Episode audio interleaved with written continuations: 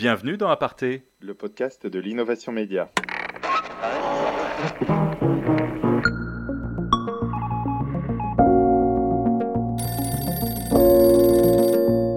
on n'a pas demandé aux médias d'être créatifs. On était dans l'urgence, c'était un fond d'urgence.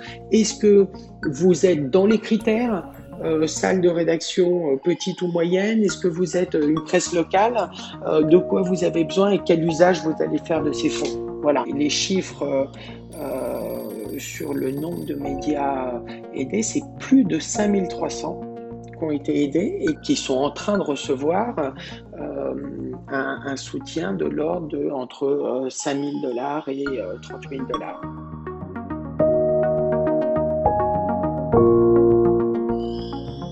Bonjour, bonjour. Cette semaine dans Aparté, on reçoit l'un des personnages qui regarde les médias depuis un endroit particulièrement intéressant puisqu'il travaille chez Google. On vous le présente dans un instant. Bonjour Jean-Baptiste Diebold. Bonjour Philippe Couve, bonjour à toutes et bonjour à tous. Aparté, euh, une nouvelle fois, est enregistré à distance et pour ce dernier épisode de la saison, nous vous proposons un entretien un peu plus long que d'habitude, un entretien en forme de bilan aussi de cette période un peu folle que nous venons de vivre avec le confinement. Nous recevons cette semaine Ludovic Blecher, responsable de Google News Innovation. Bonjour Ludovic. Bonjour Philippe. Bonjour Ludovic. On va peut-être rappeler pour commencer. Bonjour. Qu'est-ce que c'est exactement que Google News Initiative? Donc la Google News Initiative a été lancée euh, il y a un peu plus de quasiment trois ans maintenant, deux ans et demi, et c'est vraiment la l'initiative mondiale euh, de Google pour euh, la collaboration, le travail, le soutien à, aux initiatives dans les médias. Donc c'est vraiment cette idée finalement qui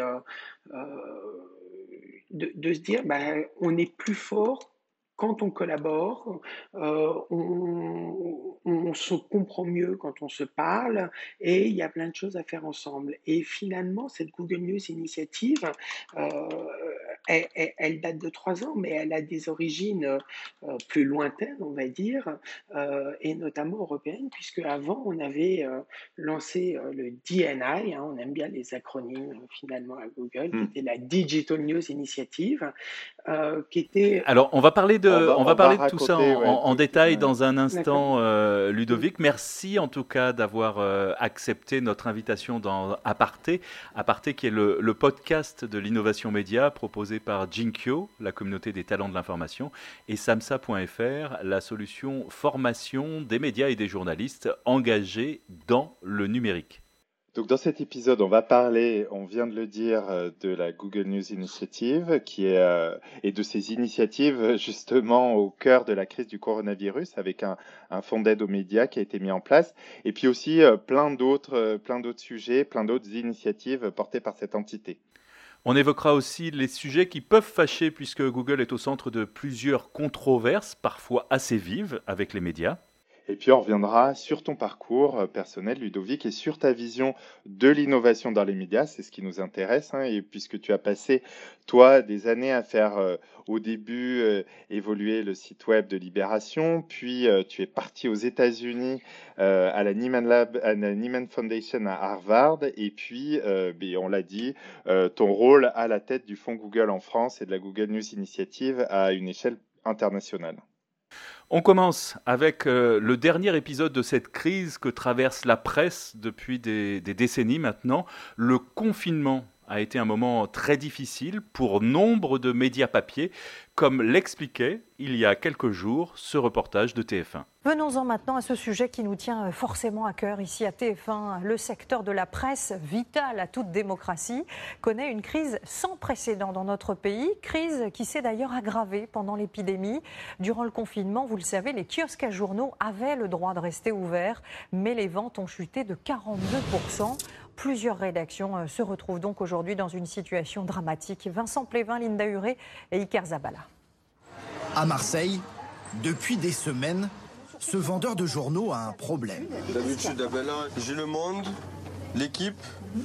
Ce présentoir et plusieurs de ces rayons restent désespérément vides. Il est vide, hein, on ressort plus long du tout. Hein. Programme TV, voilà, Non, toujours pas, Ah, monsieur. voilà. Je suis vraiment désolé. Plusieurs fois par jour, il doit s'excuser face à des clients de plus en plus excédés. Ça fait six semaines hein, maintenant, six ou sept semaines. Hein. C'est scandaleux. Scandaleux. Ludovic Blecher, c'est face à cette situation de crise aggravée par le confinement que Google News Initiative a décidé de, de réagir ces dernières semaines. De quelle manière?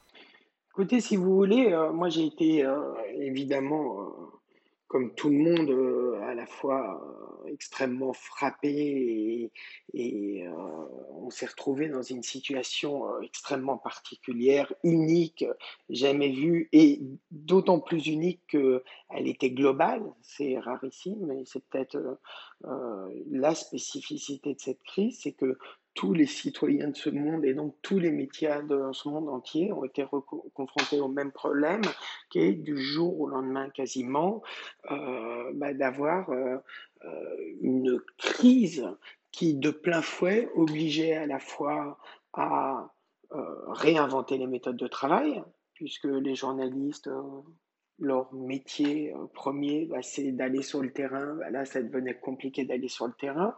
C'est de se retrouver en salle de rédaction pour définir ensemble des angles, des sujets et construire finalement ensemble euh, un journal, un site web, euh, une émission de radio, de télé. Et bien là, on devait apprendre à travailler, les journalistes ont dû apprendre à travailler à distance, mais comme mécanique générale, c'est-à-dire que même la conférence de rédaction physique euh, euh, était devenue extrêmement euh, complexe. Donc il y a eu à la fois un besoin immédiat de réinventer le- les, les méthodes de travail, la façon de travailler, le workflow, comme on dit, hein, le circuit de copie, le circuit de distribution, et évidemment euh, un impact extrêmement fort aussi euh, sur euh, bah, toutes les, euh, les fondamentaux économiques. Donc une, chute drastique et immédiate des revenus publicitaires et des difficultés à distribuer pour la presse. voilà. Donc, et évidemment, une audience qui elle-même euh, est complètement en situation, euh, là aussi, euh, d'une disruption énorme, puisque se retrouvant à la maison, confinée. Donc, du jour au lendemain, on a comme ça cette, lame de fond qui vient toucher, impacter absolument tout le monde. Et moi, ça fait des années maintenant, euh, quasiment dix ans que finalement le cœur de mon métier, c'est de stimuler l'innovation, de pousser les médias à, réfléchir euh, ou mettre en place euh, des, des habitudes nouvelles, à tester des choses, à travailler aussi sur leur culture, sur des logiques d'accompagnement du changement, sur des nouveaux modes de production, des nouveaux modes de distribution. Et bien finalement là, il était plus tellement question d'innovation dans les euh, discussions que j'avais, ou en tout cas plus question de pousser à innover, puisque l'innovation et l'adaptation étaient forcées du jour au lendemain. Il fallait réinventer euh, des méthodes de travail, il fallait inventer immédiatement et mettre en place du jour au lendemain d'autres méthodes de distribution, etc. En revanche, là où c'est vraiment euh, euh, focaliser la conversation, c'est de dire mais le choc est tel que on n'est pas sûr d'avoir le minimum pour pouvoir continuer finalement à faire euh, le boulot minimum, euh, euh, comment on paye nos journalistes, comment on fait pour s'équiper, pour travailler à la maison, comment on, fait pour s'adapter et assurer le, le- le besoin d'information euh, dans, dans- dans cette période si particulière, alors même que les Et- gens ont plus que jamais euh, besoin d'être informés. Voilà.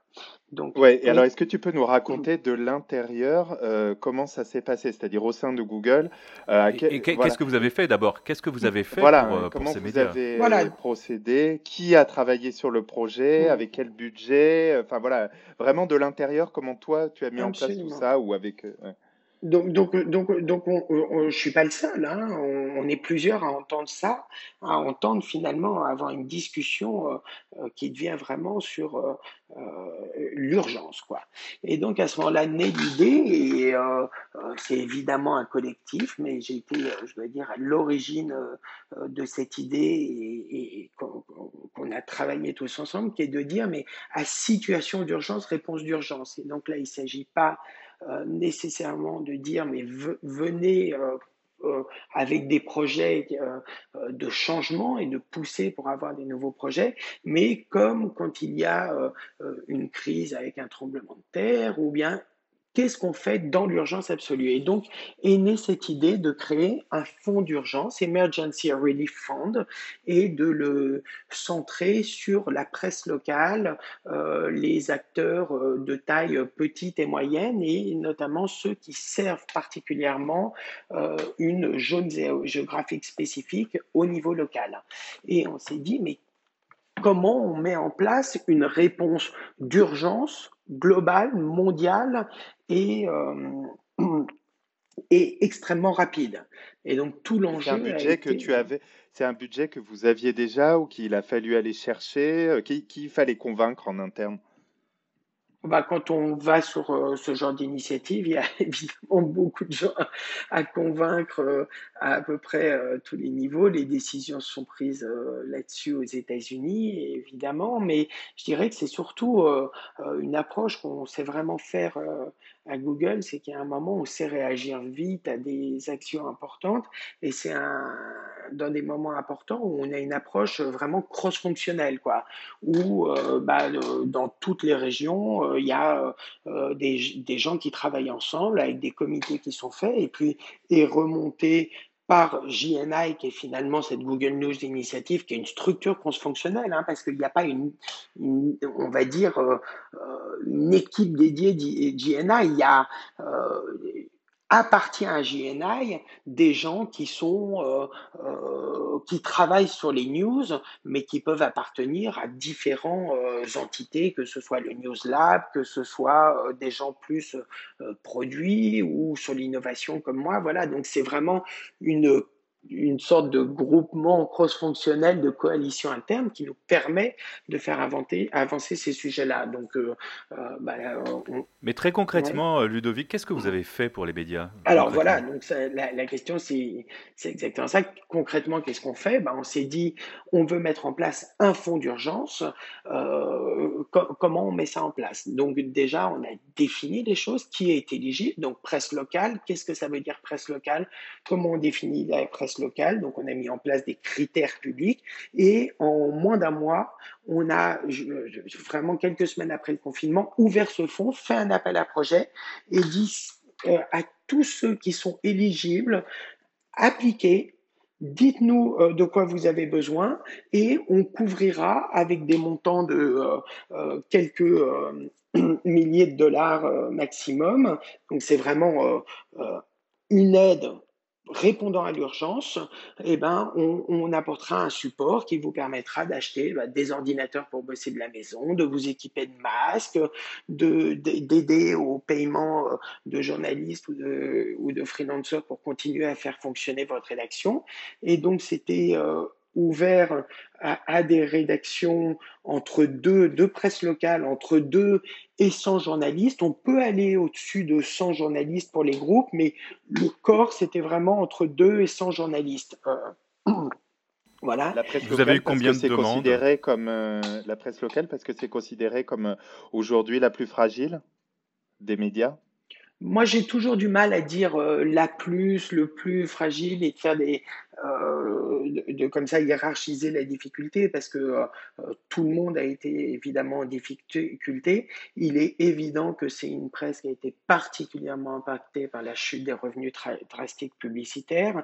C'est notamment pour les petits, euh, plus petits acteurs, des acteurs qui commence à aller maintenant sur les modèles d'abonnement, mais c'est plus récent, donc évidemment plus exposé euh, à la chute des modèles publicitaires. Et il est aussi évident que dans cette, euh, euh crise absolue. La, presse locale, donc est celle qui est au plus près des gens, au plus près des citoyens, joue un rôle particulièrement important. Donc voilà, ça nous a semblé. Est-ce que c'est aussi parce que, parce que la presse locale américaine, euh, notamment, mmh. ces dernières années, mmh. a été euh, terriblement euh, impacté par cette crise dont on parle. Est-ce que c'est ça aussi qui a conduit à centrer l'aide sur cette, cette presse locale?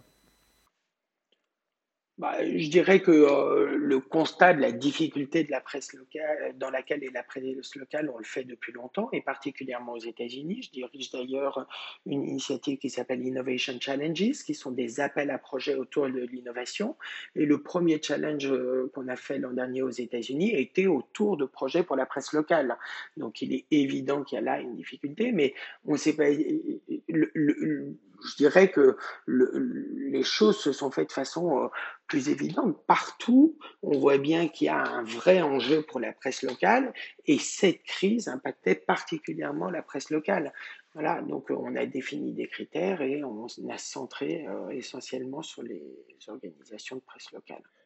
Mais, mais on n'a pas eu un prisme euh, spécifique aux États-Unis. Là, on était vraiment sur une approche mondiale. C'est quelque chose qui a touché et qui touche et qui continue de toucher tout le monde. Enfin, donc, euh, qui est, une particularité au-delà des médias de cette pandémie et de cette crise. Alors très logiquement, vous avez reçu euh, des centaines, peut-être même des milliers de, dossiers. Comment vous avez fait? Vous étiez combien à pouvoir les traiter? Vous en avez eu combien en France et vous en avez retenu combien en France et dans le monde? Mais c'est là un autre vrai sujet, parce que quand on se monte quelque chose comme ça en moins d'un mois, en fait, on, a souvent du mal à imaginer la machinerie qui se met en place derrière. On a ouvert euh, l'appel à projet euh, pour deux semaines uniquement, je dis uniquement entre guillemets, parce que euh, ça a toujours été un sujet quand je fais des appels à projets plus sur l'innovation. Est-ce qu'on doit ouvrir pendant un mois, deux mois, trois mois les appels à projets? Et puis on se rend compte que de toute façon, tout est toujours envoyé au dernier moment et euh, que ce soit les appels à projets que je faisais en France, en Europe ou dans le monde, c'est vraiment euh, euh, à partir de l'avant-dernier jour qu'on commence à recevoir un nombre conséquent de projets. Donc les gens atteignent la dernière minute. Et ben là, on a eu quelque chose de complètement inverse. On a ouvert en deux semaines et on a reçu tout de suite, mais dès le premier jour, un nombre extrêmement conséquent de projets. Alors, je vous donne le chiffre, évidemment. Donc, on a reçu au final plus de 12 000 projets 12 000 projets de 140 pays éligibles. Donc c'est euh, euh, absolument euh, énorme, gigantesque. Et 90% de ces projets venaient de salles de rédaction, enfin de, d'entités, on va dire, d'organisations médias de moins de 26 journalistes. Hein. Il, y, en avait des beaucoup plus grosses, évidemment, mais c'est dit à quel point bah, euh, il y avait euh, cet impact, euh, à quel point la crise touchait tout le monde et était euh, dure, brutale, violente, et euh, évidemment de notre côté, bah, comment on pouvait apporter une réponse aussi euh, rapide à un nombre aussi élevé de, projets envoyés? Alors le, le, mot projet est quelque part un petit peu prêt à confusion parce que dans ce cadre-là, et ça explique aussi pourquoi ça a été très vite, on n'a pas demandé aux médias de nous dire d'être créatifs. On, leur a demandé de nous dire est-ce qu'on était dans l'urgence? C'était un fond d'urgence. Est-ce que vous êtes dans les critères euh, salle de rédaction euh, petite ou moyenne? Est-ce que vous êtes euh, une presse locale?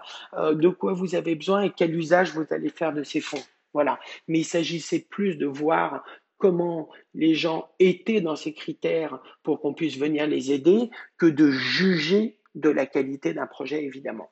Néanmoins, 12 000 applications, et eh bien derrière, il faut les traiter et euh, là, appliquer des critères extrêmement euh, de rigueur pour pouvoir être inclusif et juste. Donc, euh, bah, il y a quasiment 300 personnes de Google, de Google euh, qui ont travaillé partout, en Amérique latine, en Asie, aux États-Unis, en Europe, euh, au Moyen-Orient, en Afrique, euh, absolument partout, et qui ont revu une par une toutes ces applications, toutes ces candidatures. Le plus juste. Toutes ces candidatures envoyées par les médias absolument partout. Alors, euh, j'ai évidemment pas euh, tous les chiffres en tête, mais si je vous donne la France, puisque... Et au, niveau global, on parle de plus de 5000 euh, médias qui auraient été aidés, c'est ça? Voilà, alors les, les, les chiffres euh, sur le nombre de médias aidés, c'est plus de 5300 qui mhm. ont été aidés et qui ont reçu euh, euh, ou qui sont en train de recevoir euh, un, un, soutien de l'ordre de entre 5 000 dollars et 30 000 dollars US dollars. Euh, alors, euh, évidemment, il y a eu aussi, euh, vous savez bien que dans, notamment en presse locale, pas que, mais notamment en presse locale, il y a des grands groupes, et, il y en a eu en France également, par exemple un groupe comme Publi Hebdo, Hebdo qui a beaucoup de publications. Dans ces cas-là, on a pris les différents, ils ont donc envoyé plusieurs candidatures, et pour les groupes, on a capé à 85 000 dollars. Donc on a donné un maximum de 85 000 dollars pour les groupes. Voilà. Sinon, pour les titres, selon leur taille, euh, recevaient entre 5 000 et 30 000 dollars. Et, euh, et, sur les critères, du coup, parce mmh. que c'est vrai que j'avais entendu, par exemple, il me semble que c'était à rue 89 où il y avait deux entités euh, locales, genre Strasbourg et Lyon. Il y en a une qui a eu, euh, euh, du coup, un OK et l'autre non. ça, ça doit être hyper difficile de, de choisir et, et, surtout sur des dossiers qui sont parfois quasiment identiques comme ça. Alors, je, je peux regarder euh, plus spécifiquement, mais euh, le OK non, euh, là par exemple, je vois que rue 89 Bordeaux a été pris, rue 89 Lyon a été pris, voilà, je peux le confirmer, rue 89 Strasbourg, donc je vois pas bien d'où vient le nom. D'accord, non, mais bon, alors effectivement. Euh, et, et, et c'est évidemment dur de vérifier, mais et, donc de s'assurer qu'ils sont bien dans les critères. Mais euh, la preuve est la faite que, euh, bah oui, s'ils étaient dans les critères, euh, ils étaient reçus. Et donc, bah, contrairement à ce qui est dit là, rue 89 Lyon, rue 89 Bordeaux et rue 89 Strasbourg, qui sont des entités différentes. Hein. On n'est hmm. pas dans le cas d'un groupe là. J'imagine qu'ils ont des liens évidemment, mais ce sont des entités juridiques différentes. Euh, sans lien capitalistique euh, ont, été reçus comme euh, Street Press, alors Publi Hebdo, je les ai cités comme groupe, on a Nice Matin sur de la presse. Non, je sais plus. Made in Perpignan, je ne sais pas si Médiacité, absolument. Est-ce que d'ores et déjà, on peut avoir une idée, ou tu as une idée de, de l'impact de cette aide? Est-ce que ça a permis à, certains d'éviter la fermeture ou d'éviter des, conséquences euh, plus graves? Est-ce que c'est trop tôt pour le dire ou est-ce qu'on peut déjà dire des choses là-dessus? Non, mais déjà là-dessus, il faut surtout, euh, surtout euh, éviter de de, penser qu'il a, que, que, cette solution est la seule et qu'elle va sauver et que ça va être une solution miracle. Il est évident que, parce qu'on a ces retours-là, ça a permis à certains euh, bah, de passer c'est un, premier moment de cette étape, de cette crise. Donc, euh, c'était extrêmement bienvenu pour venir en aide. Euh, est-ce que donc, mais c'est une réponse de court terme et de court et moyen terme. Donc, donc ça a été, je crois que ce qui a été particulièrement apprécié, ça a été la capacité de réaction, parce que ce qu'il fallait, c'était pouvoir tenir le coup au moment le plus compliqué, le plus compliqué de cette crise où là, fallait tout réorganiser. Donc, l'impact premier, ça a été de permettre euh, d'être un peu un amortisseur de la transition nécessaire. Et ensuite, il y a plein de choses qui sont euh, venues se mettre un peu plus en relais, hein, euh, parce que ce, ce, confinement, comme toutes les crises qui précipitent une mutation, bah, ça a permis aussi de comprendre que bah, bosser à distance, ça fonctionnait aussi sur certains, de certains points de vue. Hein, c'est pas forcément la panacée, mais ça permettait de de mettre en place d'autres organisations euh, de travail pour aussi euh, pas mal fonctionner, et puis de mettre en place un nouveau rapport au lecteur qui avait plus de temps pour consommer les, les news, où il y avait une demande plus importante que jamais d'informations de, qualité et où il y a eu aussi euh, un appétit pour euh, des modèles payants et des gens prêts à payer et à financer. Donc ça a été une opportunité de basculer plus vers une relation extrêmement forte, extrêmement directe avec le lecteur.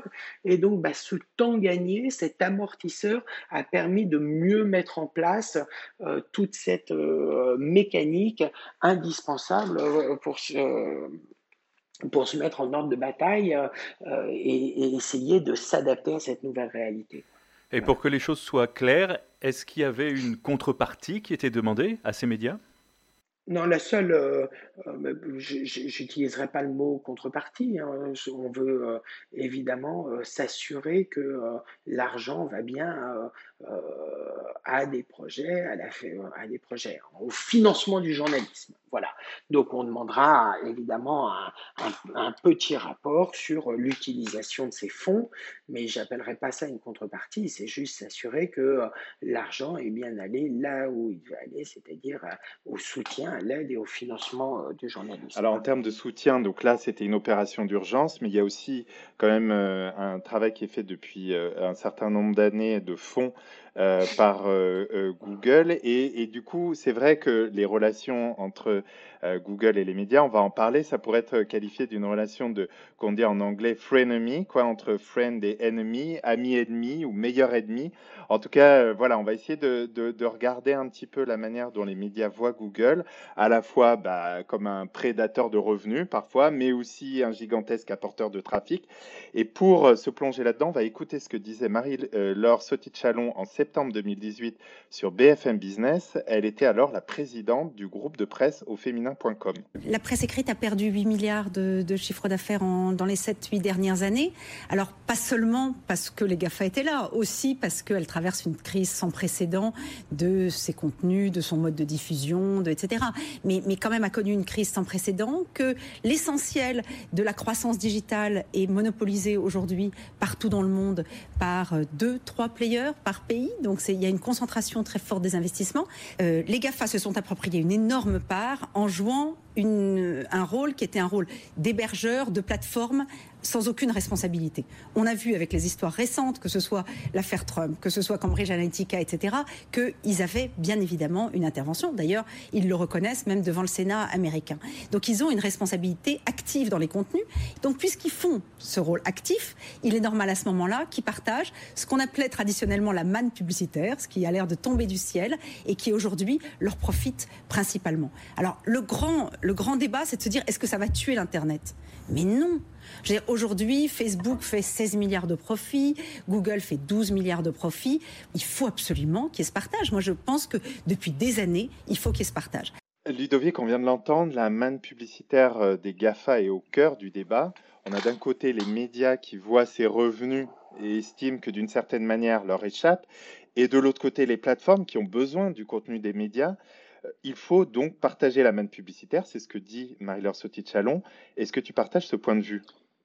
Moi, ce que je partage dans ce, qui est dit dans, l'extrait qu'on vient d'entendre, c'est euh, la crise que traversent les médias, qui est une réalité euh, qui dure depuis euh, évidemment des années, qui est une crise complexe, hein, qui est un changement de modèle, qui est un changement des usages, qui est un changement de la relation avec le lecteur, qui est un changement d'usage, un transfert économique hein, du, du print le digital. Donc voilà, il y a, évidemment euh, à la fois une crise, mais aussi euh, une disruption, comme on dit, qui euh, oblige les médias bah, à repenser leur modèle de distribution, leur modèle d'engagement, leur, qui interroge leur journalisme aussi. Hein. On est dans un univers où, où la les fake news, là, euh, le fact-checking est plus important que jamais, voilà, la vérification. Donc, donc, euh, il y, a une, euh, une, crise, des opportunités aussi, hein, comme toutes les crises génèrent des opportunités de se repenser, de se repositionner, mais ça c'est une réalité. Euh, ensuite, moi, ce à quoi je crois, et euh, je crois que on en parlera après, mais le, mon parcours est, plutôt symbolique de ça, c'est moi je crois la collaboration entre différents acteurs qui font partie d'un écosystème. Il est évident qu'on fait partie d'un écosystème. Aujourd'hui, nous, Google, j'ai plus de difficultés à mettre dans un même sac toutes les plateformes parce que je crois que euh, euh, bah, chacun a des différences. Euh, Google, évidemment, a un modèle qui est un modèle d'apport d'audience, d'apport de trafic, de partage de revenus. Il hein, faut quand même avoir là aussi quelques chiffres intéressants en tête. Hein. En, Europe, plus de 8 milliards euh, de, plus de 8 milliards de fois, euh, des gens cliquent sur des contenus news euh, depuis Google. Donc il y a, il y a là plus de 3000 clics par seconde qui sont apportés à des, à des, et donc de, de, de, visiteurs qui sont apportés à, des sites médias. Il y a en 2018 plus de 14 milliards qui ont été euh, partagés à travers le monde à travers du, le partage de revenus publicitaires à des éditeurs. Voilà. Donc euh, toujours est-il que moi, ce à quoi je crois, c'est la collaboration. Et je pense qu'avec DNI, avec le fonds français d'abord, hein, dont on n'a pas parlé, mais beaucoup de choses ont commencé en France oui, il y a quelques avec un accord entre c'est ça, bah, c'était exactement de ça que je voulais parler, c'est mmh qu'effectivement tout a commencé en France, c'est ça qui est super intéressant, en 2013, hein, si je ne m'abuse, euh, sous les ors de la rue de Valois du ministère de la Culture, où euh, euh, Google a donc signé un accord avec la presse, et à ce moment-là, c'était le Fonds pour l'innovation de la presse. Et, Alors moi, je n'étais pas là le jour de la signature, et, si je ne m'abuse, ça a même été signé à l'Élysée. et pas rue de Valois. Ah oui, d'accord. Bon, et eh ben alors donc voilà, mais donc du coup tout est parti vraiment, on va dire, du, du cœur et puis de, euh, de, de la France. Qu'est-ce que toi, euh, qui as vécu quand même toute cette histoire, tu, tu dresses comme bilan moi, global pas de là ces sept ans? à, à, à, la signature, mais moi j'ai été là au, au, tout début, en effet, puisque euh, c'est moi qui ai, après cet accord négocié, qui ai monté le fonds Google, qui était une une association de loi 1901, une sorte de fondation, euh, un organisme qui était euh, indépendant de Google dans son fonctionnement et euh, indépendant aussi des médias, mais qui avait à son conseil d'administration représenté à la fois Google et les éditeurs et qui a fait commencer à faire des appels à projets pour les médias français autour de l'innovation et de la transformation numérique.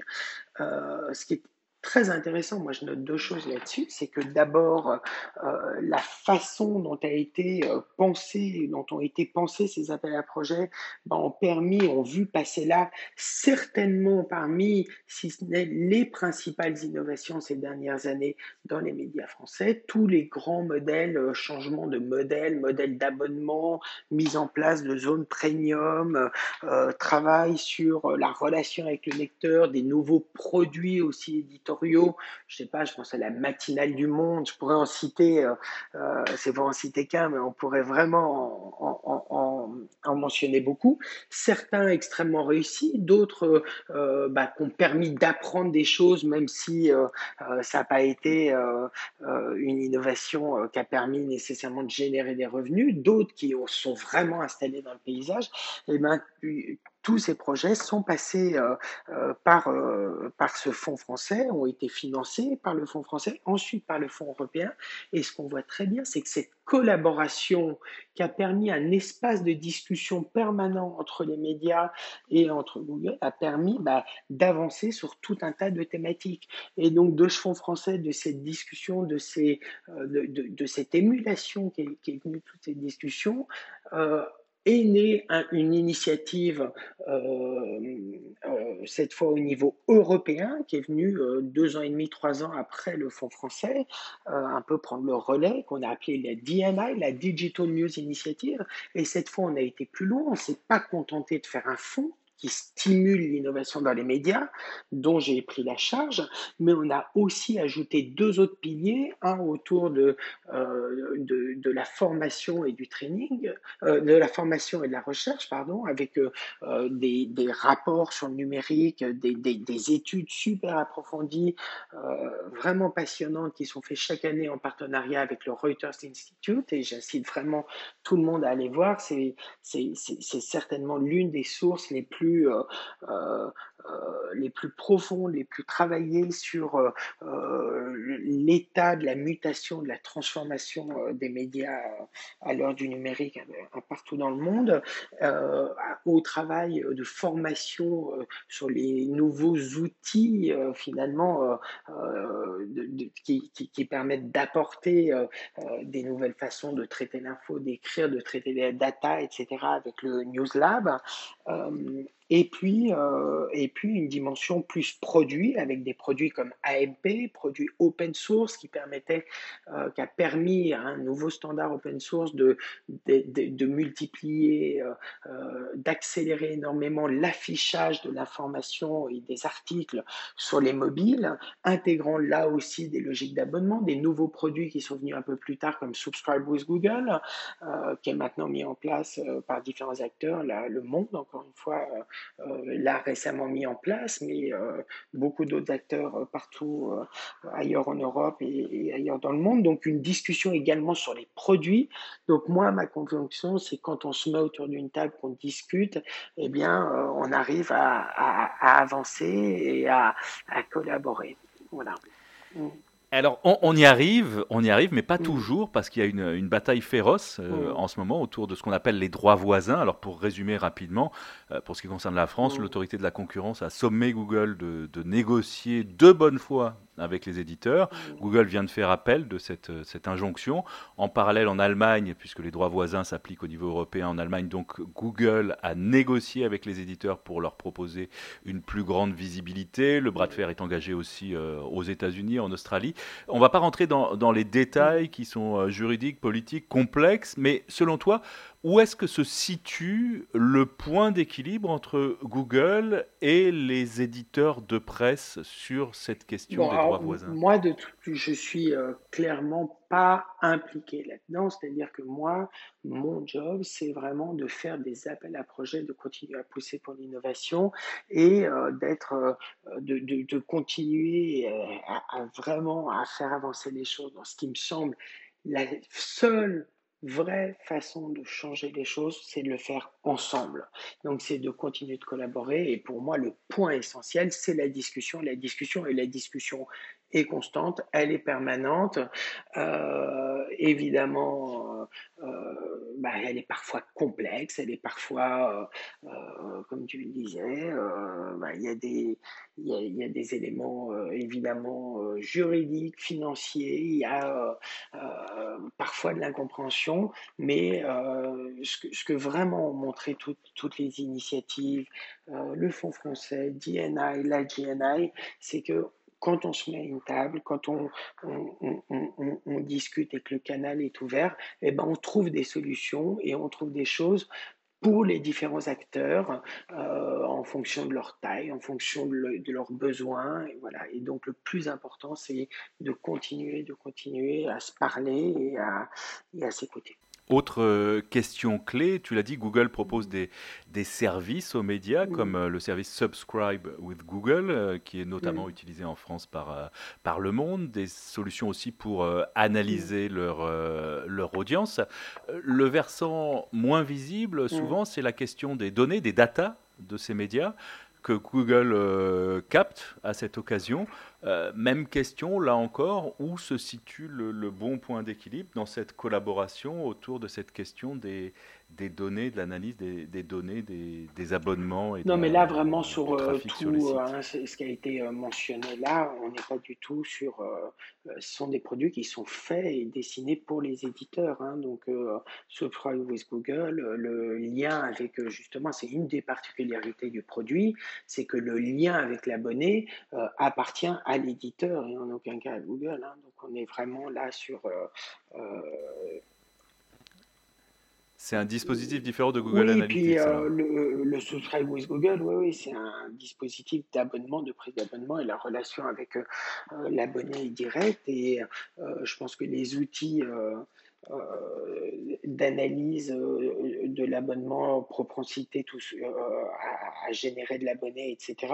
De la même façon, ce sont des outils qui permettent d'aider à mieux comprendre ses audiences. Hein. On est, on est que là-dedans, voilà. Donc c'est vraiment, il s'agit de, de, produits qui ont été mis en place suite à ces discussions en nous disant, mais finalement, vous avez peut-être un savoir-faire qui va nous permettre de faire de la prise d'abonnement de façon plus simple avec moins de friction, ou bien à essayer de mieux comprendre nos, audiences pour, euh, euh, pour euh, augmenter le taux de conversion, puisqu'on sait bien que dans les modèles d'abonnement, la clé, c'est de se dire comment on augmente le taux de conversion d'un visiteur qui devient un inscrit puis un abonné. Et à l'inverse, comme on réduit ce qu'on appelle l'attrition ou le churn en anglais, c'est-à-dire les gens qui se désabonnent. Bah pour ça, il faut évidemment comprendre ces audiences. C'est un élément absolument fondamental de euh, euh, toute logique euh, d'abonnement.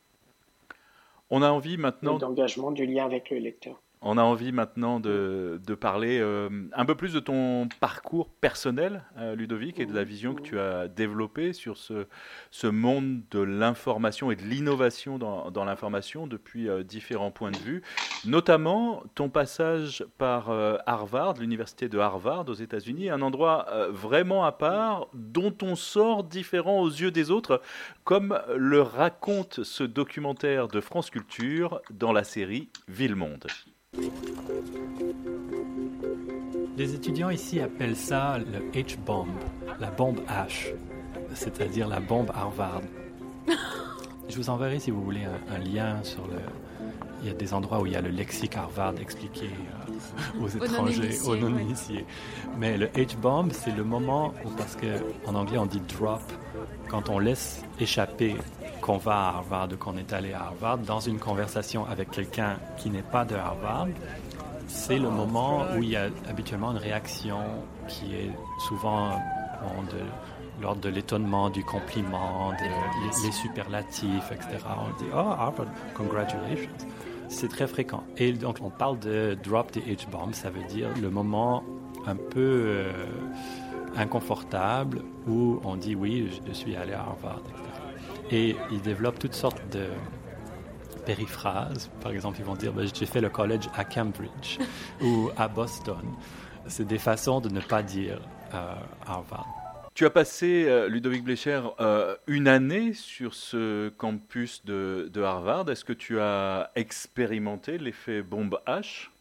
En tout cas, moi, je voudrais bien mettre la main sur le lexique qui est mentionné dans, dans cet extrait. Bon, c'est amusant, tout, ça, ça fait euh, partie euh, un peu euh, des mythes. j'ai pas personnellement utilisé la bombe H, j'aime pas trop utiliser ce genre de bombe. moi, ce qui m'a surtout intéressé, c'est le, changement intérieur, c'est la déflagration intérieure, je vais dire. Euh, pourquoi finalement j'ai fait ça et je suis allé à Harvard? Euh, moi, Alors c'était dans quel contexte déjà? Voilà, donc moi à l'époque j'étais euh, rédacteur en chef et directeur euh, numérique à Libération et euh, finalement j'étais un journaliste qui était devenu un amoureux de la fabrication de nouveaux produits. J'ai toujours estimé que le digital c'était finalement une chance, une opportunité et que en tant que journaliste c'était tellement rare de voir des nouveaux médiums se créer que euh, il fallait euh, le prendre tel quel en inventant bah, des nouvelles écritures, en inventant une nouvelle relation avec le lecteur et tout ça c'était génial. Et donc euh, j'ai été d'abord journaliste, reporter, hein, voilà, c'était ma passion. Et puis très vite je me suis dit mais moi j'aime aussi créer des médias ou à l'intérieur des médias créer ce qu'on ce qui était à l'époque un gros mot à Libération, des produits avec un marketing pour euh, installer ce produit et, attirer de nouveaux lecteurs.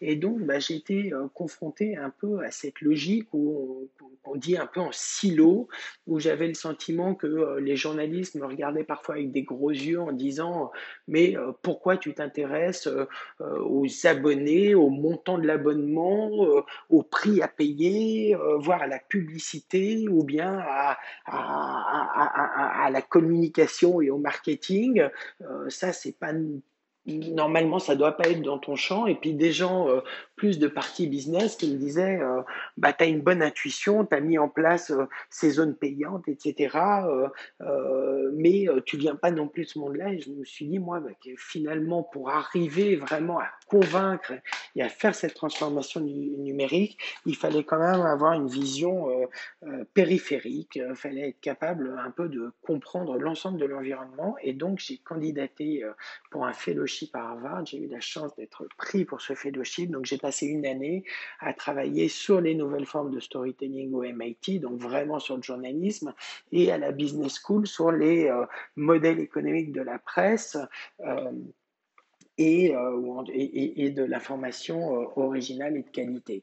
Et mon champ de travail, le, le, le, finalement la proposition de recherche que j'ai faite, c'était en 2012 sur une sorte de kit de mise en place de modèles payants pour les petits et moyens médias. On voyait déjà euh, des gros, euh, les grands médias euh, depuis un moment basculer sur les modèles payants, mais c'était complexe, c'était lourd, c'était coûteux. Et moi, je me disais, mais finalement, on voit bien que la difficulté avec le numérique, c'est d'être un petit peu dans le milieu de la chaîne. On voyait très bien que quand on est le plus gros, on s'en sort. Quand on est une niche experte, on s'en sort également. Un, un, site très spécialisé en B2B, par exemple, là aussi on arrive à faire payer. Mais quand on est au milieu, qu'on publie un peu euh, sur les mêmes thématiques, mais que le seul l'élément qui change, comme on dit en radio, c'est la couleur d'antenne, c'est la façon d'écrire, etc. Bah là, on avait plus de mal à monétiser, à faire un public. Donc, comment on mettait en place la diversité? Eh ben, c'était en allant sur des modèles avec plus de choix, plus d'engagement, un lien renouvelé avec le lecteur et certainement du payant.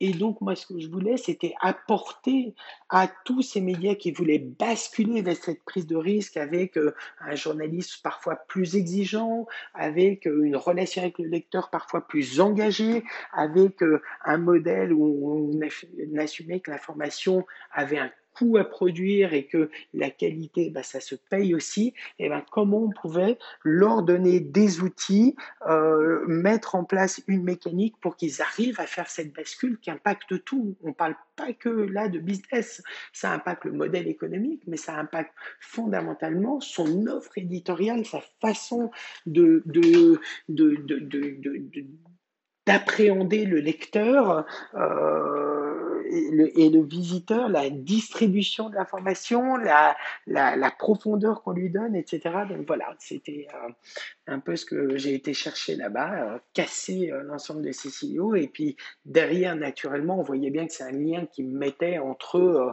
bah, l'innovation, le, la, compréhension de l'écosystème, non pas comme un, un, peu un buzzword, mais comment les uns et les autres s'aident. Il est évident que bah, des grands acteurs qui devenaient les grands acteurs qui distribuent l'information était totalement part de cet écosystème, comment tout ça pouvait fonctionner ensemble.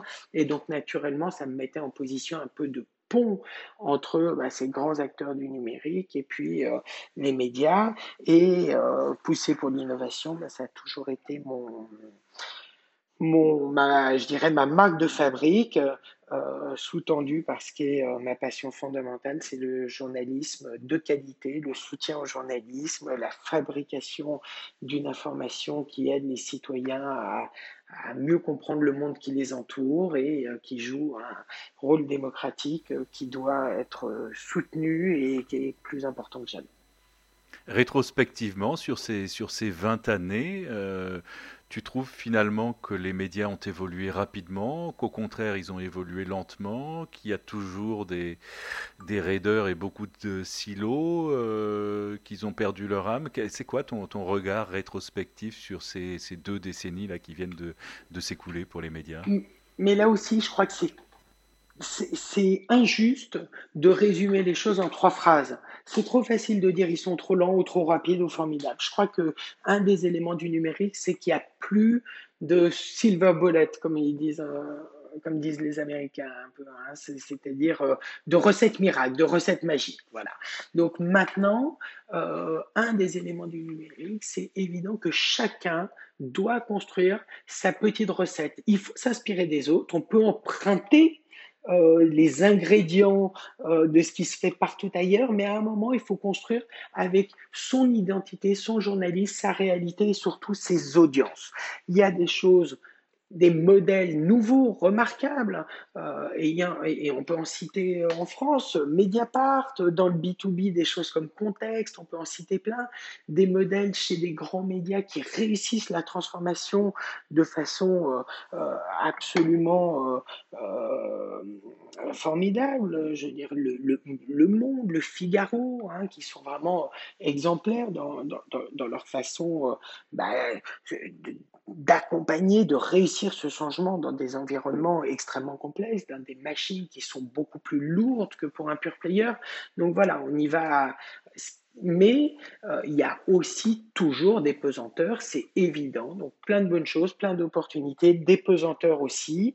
Euh, hein, je reviens à ce que disait euh, Marie-Laure euh, Petit-Chalon sur la crise de la presse, qui est une crise finalement qui est, plutôt euh, une adaptation à de nouveaux usages et à des nouvelles réalités. Voilà, comment on fait face à ça? Bah, Une crise, c'est toujours complexe, ça appelle euh, toujours des, des, solutions qui appellent à la réinvention, qui, et donc euh, bah, il y a des créations de nouvelles choses à l'intérieur des entreprises, il y a des nouveaux venus qui viennent un, peu y ajouter un, grain de sel et une petite musique différente. Donc, ce que je peux dire, c'est que c'est complexe, mais fascinant et que euh, je suis euh, très optimiste euh, pour le journalisme. Pour le journalisme. Alors, moi, j'aimerais bien avoir ton, Ouais, j'aimerais bien avoir ton, ton avis sur un sujet pareil qui n'est pas binaire, mais euh, euh, entre l'innovation techno, on va dire, et l'innovation éditoriale. Il y a des gens qui considèrent que finalement, du contenu, de l'info, il y en a déjà énormément, voire trop, et que bon, en fait, c'est surtout, il faut aller chercher des nouvelles technos ou peut-être des nouveaux canaux. Alors, il y a YouTube, WhatsApp, TikTok maintenant, etc., ou des innovations d'intelligence artificielle. Et puis il y en a d'autres qui estiment que de toute façon l'alpha et l'oméga, ça va être l'innovation éditoriale et qu'ensuite on va trouver les outils qu'il faut pour ça. Comment toi tu, tu, tu, vois ça? Et en plus bon, en étant dans une, une entreprise technologique Écoute, je ferai une réponse un peu sur les mêmes lignes. Dis-moi quel est ton modèle et je te dirai ce qui euh, pourrait convenir le mieux. Je crois que là encore, il n'y a pas un, élément. D'abord l'éditorial. Mais pas nécessairement. Je, si on est euh, dans un modèle, euh, ah, on va le dire autrement. L'éditorial, c'est de toute façon le point de départ. Si on fait du journalisme, il est évident que le point de départ est l'éditorial. Mais le rapport aux outils et à la techno va être différent si on est dans un modèle 100% abonnement, si on a un modèle d'un taux de conversion, euh, mais, mais qui est un modèle très mixte, où euh, avoir beaucoup d'audience et beaucoup de reach est aussi important que de monter son taux d'abonnement, ou bien si on est sur un modèle euh, purement gratuit, où là, ce qui est important, c'est de générer un maximum d'audience. Il est évident que sur un modèle qui est un modèle d'abonnement, le plus le cœur, le fondamental, c'est le journalisme, la qualité de son journalisme. Et je crois que réellement, le, la reconstitution du lien avec le lecteur part de là. C'est le plus fondamental. Quelle est sa promesse éditoriale? Comment on est capable de la tenir Comment on est capable de faire des choix Comment on est capable de produire euh, un, un, journalisme d'extrême qualité aujourd'hui Voilà. Et ça, les gens sont prêts à le payer. Ensuite, la techno va être utilisée cette fois dans un peut-être second temps pour des logiques de réduction, par exemple, du churn, de réduction de l'attrition, comment on maintient ses abonnés, comment on se rappelle à ses abonnés, comment on fait en sorte que quelqu'un qui s'est abonné avant tout pour soutenir la qualité soit aussi au courant de ce qui est produit à travers des newsletters, des rappels, des alertes, des choses qui sont poussées pour s'assurer qu'il le consomme et qui, qui, qui profite de la qualité pour laquelle il paye, que ça lui donne envie de se réabonner, ou bien d'être un ambassadeur de la marque média en faisant connaître le titre. Voilà, donc tous ces éléments-là, euh, la, technologie, elle est fondamentale, utilisée au bon endroit, et le journalisme, c'est évidemment le moteur, l'élément de départ, euh, l'élément sur lequel tout se fait. Voilà, donc là aussi, ça vient on, on, aurait énormément de questions à, te mm. poser, mais le, temps file un peu. On aurait pu mm. parler euh, podcast, on aurait pu mm. parler euh, newsletter, on aurait pu parler euh, de toutes ces choses qui excitent beaucoup dans le, dans le monde des médias en général. Je vais peut-être limiter à une question sur le rôle, la place que tu vois, toi, pour l'intelligence artificielle dans les médias dans les années qui viennent et pour prolonger encore la question, c'est quoi ta vision des médias d'ici 5 ans? Bon, euh, faire des prédictions encore plus aujourd'hui, je ne vais pas m'y risquer. Euh, il y a des grandes tendances néanmoins. Et euh, le rôle de l'intelligence artificielle, bah, prenons les deux éléments, la cité. Tu as parlé des podcasts, tu as parlé de, de, des newsletters. on a financé des projets, par exemple, pour l'écho, je crois, euh, en Belgique, journal économique, qui s'est dit, mais finalement, mes lecteurs qui s'intéressent à l'économie, aux finances, eux, ils, ils sont très sectorisés. Et nous, on est capable aujourd'hui, avec notre rédaction, de produire deux, trois newsletters par jour, mais finalement, si on plonge dans notre base, dans nos bases de données, on serait capable de produire des dizaines de newsletters sur tous les secteurs. Euh, automatiquement. Et donc, avec l'intelligence artificielle, ils génèrent automatiquement, ils assemblent avec des éléments, euh, euh, des données marché et des éléments de leur propre base éditoriale, des newsletters automatisés. Le but du jeu n'étant pas du tout de remplacer le journaliste, bien au contraire, c'est de lui dégager du temps pour qu'il puisse faire au sein de cette information qui est poussée, beaucoup plus d'analyse. Donc, au contraire, de lui dégager du temps, qui est ce sur quoi les gens vont payer, c'est-à-dire le point de vue, l'analyse, euh, l'aide à la compréhension de l'information. Donc, ça, c'est un des éléments de l'utilisation de l'intelligence artificielle. L'autre élément, c'est la compréhension des des audiences pour monter à s'assurer euh,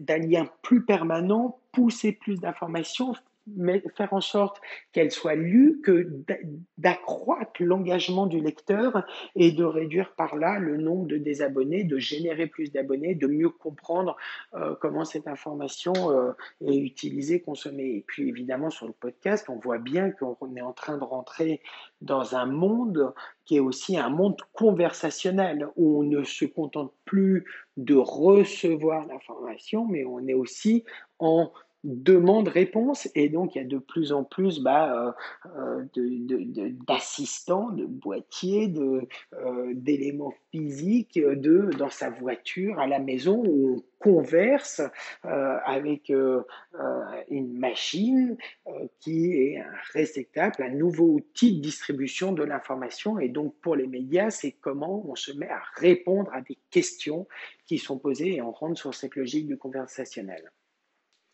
Merci beaucoup. Mais moi, je crois, et le, mon dernier point, c'est vraiment je ne suis pas du tout sur des théories où l'un va remplacer l'autre. Il y aura de la place pour tout le monde au bon endroit. Le print n'est pas mort, la radio est plus vivante que jamais.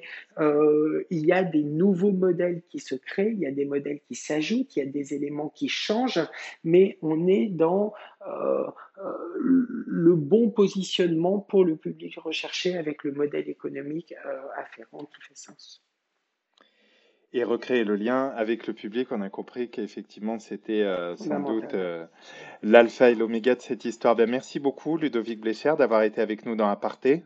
Merci, Jean-Baptiste. Merci Ludovic d'avoir été l'invité de ce dernier numéro de la saison, un numéro un peu plus long que d'habitude. Salut Jean-Baptiste Diebold. Salut Philippe. Merci à vous.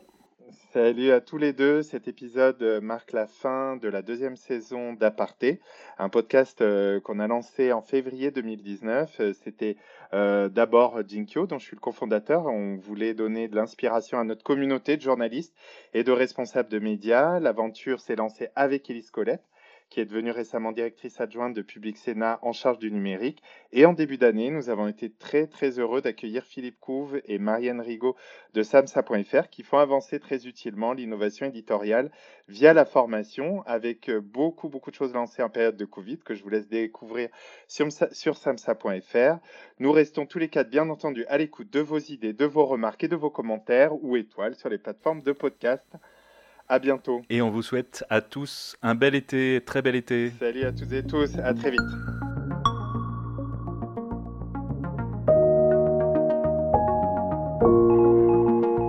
Vous venez d'écouter Aparté, le podcast de l'innovation éditoriale. Qui vous est proposé par Jinkyo, la communauté des talents de l'information. Et samsa.fr, la solution formation des médias et journalistes engagés dans le numérique un podcast créé par Élise Colette et Jean-Baptiste Diebold, design graphique Benjamin Leble, communication Laurie Lejeune, générique et habillage sonore Boris Leble.